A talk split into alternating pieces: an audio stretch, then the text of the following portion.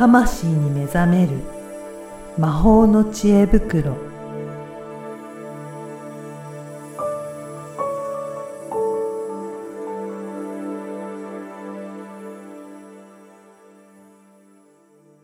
こんにちは、小ラボの岡田です。こんにちは。リアルスピリチュアリスト橋本由美です。ゆみさん、今回もよろしくお願いしよろします。くお願いします。今回も前回に引き続いて、山口さんにゲストに、あの、お越し来ていただいております。よろしくお願いします。よろしくお願いいたします。よろしくお願いします前回盛り上がりましたね。盛り上がりましたね。お酒のお話で。そうですね。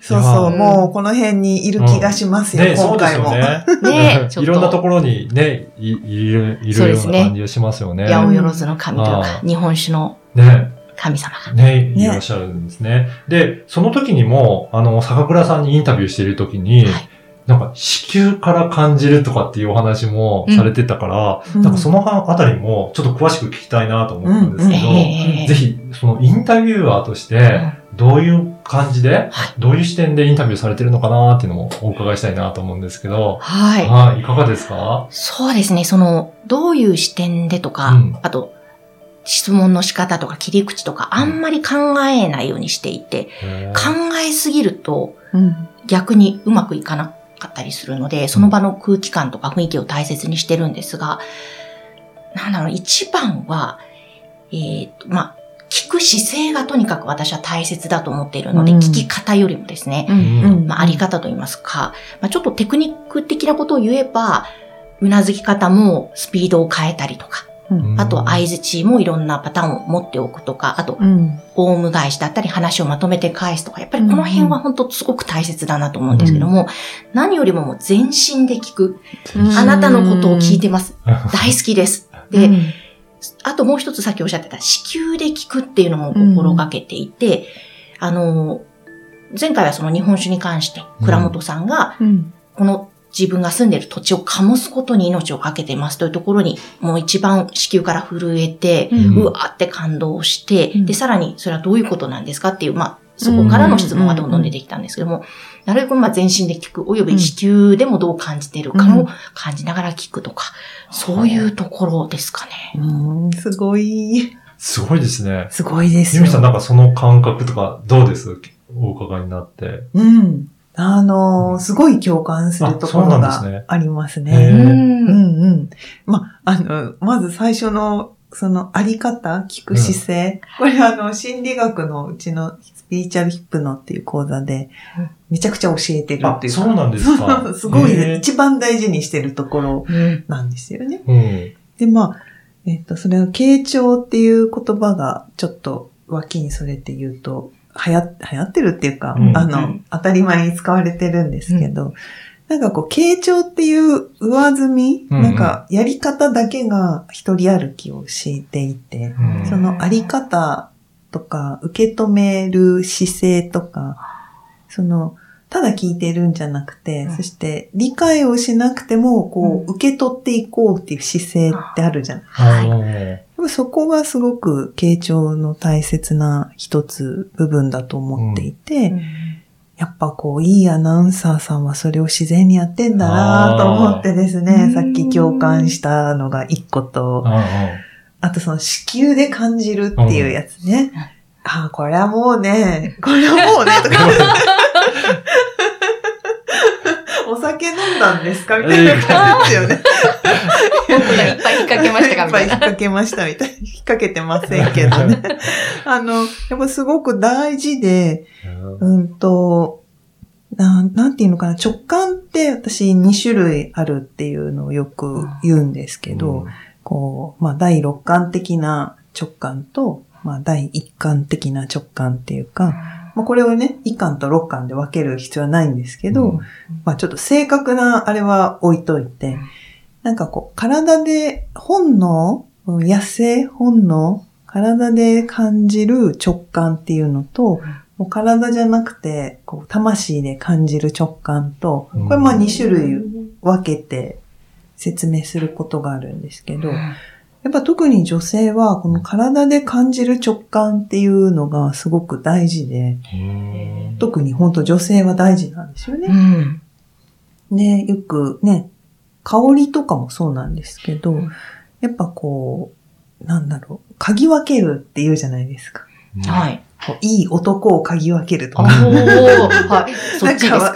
私と同じ匂いがするとか。なんか、あの、結構そういう、あの、なんていうの、五感の表現って慣用句っていっぱいあると思うんですけど、うんやっぱ特に匂いって、えーね、食べる前に匂い嗅いで、うん自分の体に合ってるか否かとか、腐ってるか腐ってないかとか、うんうんで、お酒もね、多分香りを嗅いで、うんその用発酵のね、プツプツとか多分様子を見たり、触れたりして、うん。まあ、全部の五感で倉本さん感じてると思うんですけど、でもその、うーん、大事なとこって子宮うんのセンサーってすごく大事だなって感じてるので、うん。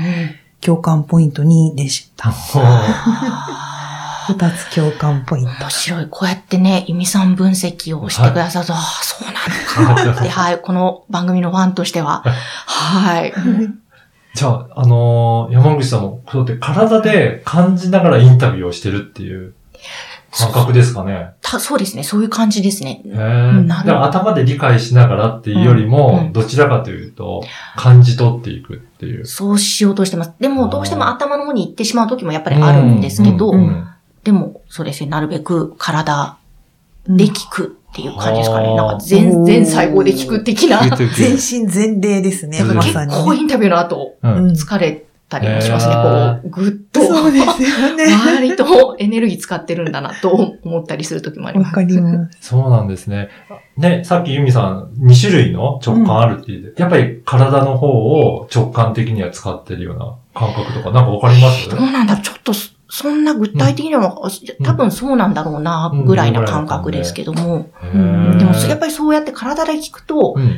こうなんだろう、感動が違うというか、感じるものが違う感じがします。ううんん。うまく言えませんが。うんうんうんでね、最初の共感ポイントの一つに目もあったように、その傾聴も、うんもう本当に、ね、先ほどもおっしゃってたように、あなたが好きですみたいな感覚を、うんすごくそれを前面に押し出して、はい。それでインタビューするっていうことなんですね。そうですね。もう、なんで不思議なんですけど、でも、もともと、その、それができてたわけでなくて、もう、新人の頃は下手くそだなとか、何聞いてきたんだとか、お前、ほんと下手だなってすごい散々言われてきたんです。で、自分でも何聞いたらいいのかわかんないし、うん。聞くことないし、この人にとか思うと失礼ですよね。本当に質問の仕方ばっかり考えててわかんなかったんですけど、うん。だんだんまあいろいろ試行錯誤していく中で、ある時から、山口さんと話してるとどんどん話しちゃうんだよね、とか、ん。いやー、聞き方うまいねって言われるようになったのは、やっぱり自分でこう、まあ最初はテクニックから入りましたけど、うん。とにかく聞く、うなずくとか、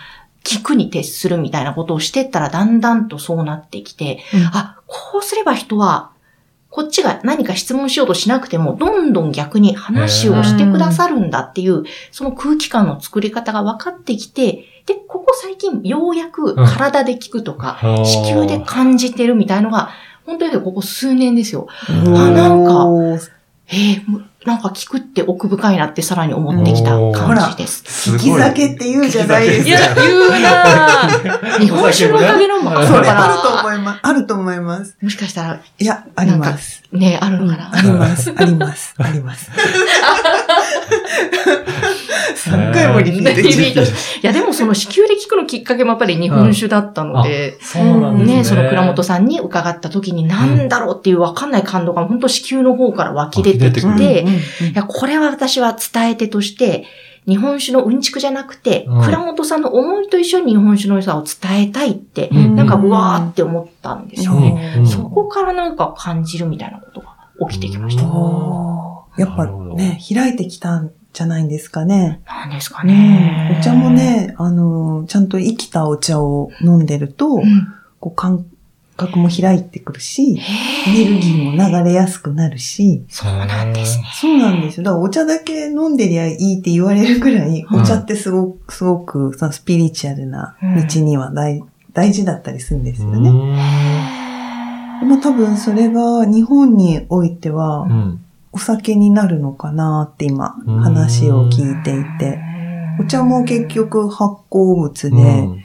その熟庫っていうところがあって、て、うん。塾師っていう倉本さんと一緒ですよね。塾塾師さんって人がいて、やっぱりその、蔵と一緒で、塾子が、いい子じゃないと、蔵じゃないはと、全然味がカビ生えちゃったりとかもあるので、知らなあかっの、うん。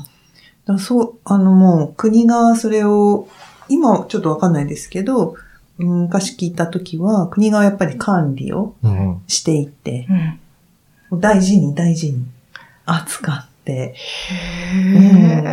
いるっていうのがありまして、まあ本当お酒と通じるんですよね。葉っぱから作るか、うん米から作るうんか、うんうん、ですね。ね同じだ。うんそう、同じなんですよ。うんで、周りのね、空気、うん。えっ、と、山で取れれば、山のエネルギーも、うん。こう、風も雨も、天もね、雷とかね、うんこう雲の上の生えてるような鉱山茶だと、そういう五だ、あえっと、五行のエレメントを吸収して育ったお茶なので、まあもう、神様のに、なんか捧げるものだったんです、昔、もともと。うん。へー神様の液体だったんです。へ 緑緑茶も、そう。えっと、そうですね。それ、あの、もともとお茶っていうのが、そう、それで、うんーで、まあ、緑茶で日本はほら、入ってきて、うん。こう、再日本、日本がね、その緑茶をさらに、えー生成っていうのかな。あの、今ね、育ててやってるわけなんですけど、うん。なんかね、そう思うといろいろ共通点というか近い部分もありますし、うん。なんか今のお話で、インタビューとカウンセリングもなんか似てる部分もあるのかなっていう感じしたんですけど、いや、めちゃくちゃありますよね。いろんな人の話をうんうんうんうん聞き、聞き出して、自然と話をしてくれるような感じになるっていうのなんか、そうそうそう。そう。クライアントさん、こっちからアドバイス、あカウンセリングの話ですけど、うんアドバイスをする時もあるけど、それよりも、クライアントさんが自分で解決方法って持ってるので、うん。それをいかに引き出していくかっていうのを、まあ、講座ではうん。お伝えしてるんですけど、うん。やっぱね、インタビュー、インタビューってやっぱり、えっ、と、左脳も使うじゃないですか。一応ほら、聞いてる人向けのこともうん、一応聞かなきゃいけないし、うん。はい。でもこう聞きながら自分からね、湧いてきた言葉もすごく大事なものだし、ううんんなんかそのね、バランスっていうのが、そうですね。うんいや、そうなんですよ。だだから、時々こうね、やっぱりリスナーの方にはい。いいい情報を届けなきゃいけない、次はこういう質問かなと頭で考えてしまってる時もあるんですよ。うんそうすると聞き逃してしまったりする。何の話っていう時も時々あるのでうん、あ、いかんいかんと思って、話に集中したりとか、やっぱり難しいですよね。本当その辺のバランスは今も課題です。うん。確かにね、あの視点として、その聞いてる、あの自分が聞くだけじゃなくて、うんで、その後ろ側にはうんリスナーさんって存在いるので、はいそこも意識しながらってやると、やっぱ大変難しそうですね。そうですね。でも基本的にわ私が聞きたいことうんを酒蔵トーク酒魂ではやっていますねますね。それは山口さんの番組だから。はい。ああ、なるほうど。カウンセリングなんかはもう本当にその方のことを本当真剣に聞くような感じすると、どんどんどんどん喋っていただけるっていう、そういった感じなんですか？えっと、それだけではなくて、うん適切な質問っていうのも実は大切になってきて、ここが多分ね、うんすごくうん。リンクしてくるんじゃないかなと思って。うんその、蓋を開けて、わーって喋ると、うん。なんか、その、例えば、ポジティブな話ならいいんですけど、はい。うん。酒魂みたいな話はいい、ねあの、もうめちゃくちゃね、話してって感じですけど、カウンセリングに来るっていうのははい。それじゃなくて、はい。お悩みに来てるので、うん。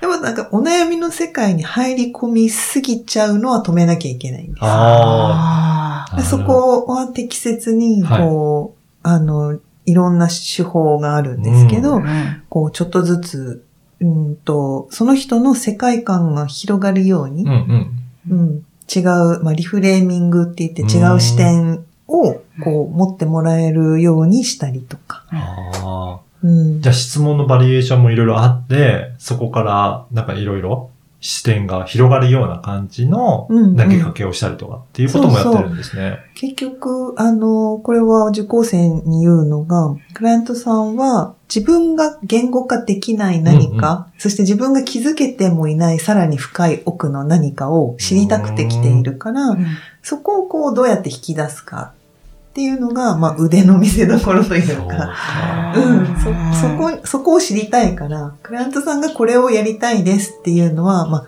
3層ぐらいで説明するんですけど、意識寄りの第一層だから、まあ、半分聞いて半分疑うっていうか、だ大体話してると、意識じゃなくて無意識寄りの第二層目ぐらいになると、うん。あ、な例えば意識だと、ちゃんとやらなきゃって言ってたのが、お話ししていくと、うん。ちゃんとじゃなくて、あ、リラックスしてやりたかったんだって気づくんですよ。うん。でそうすると、一個段が下がって、さらにリラックスって何なのっていうところが何かっていう。それこそ酒魂の奥にある何かがそこにあるので。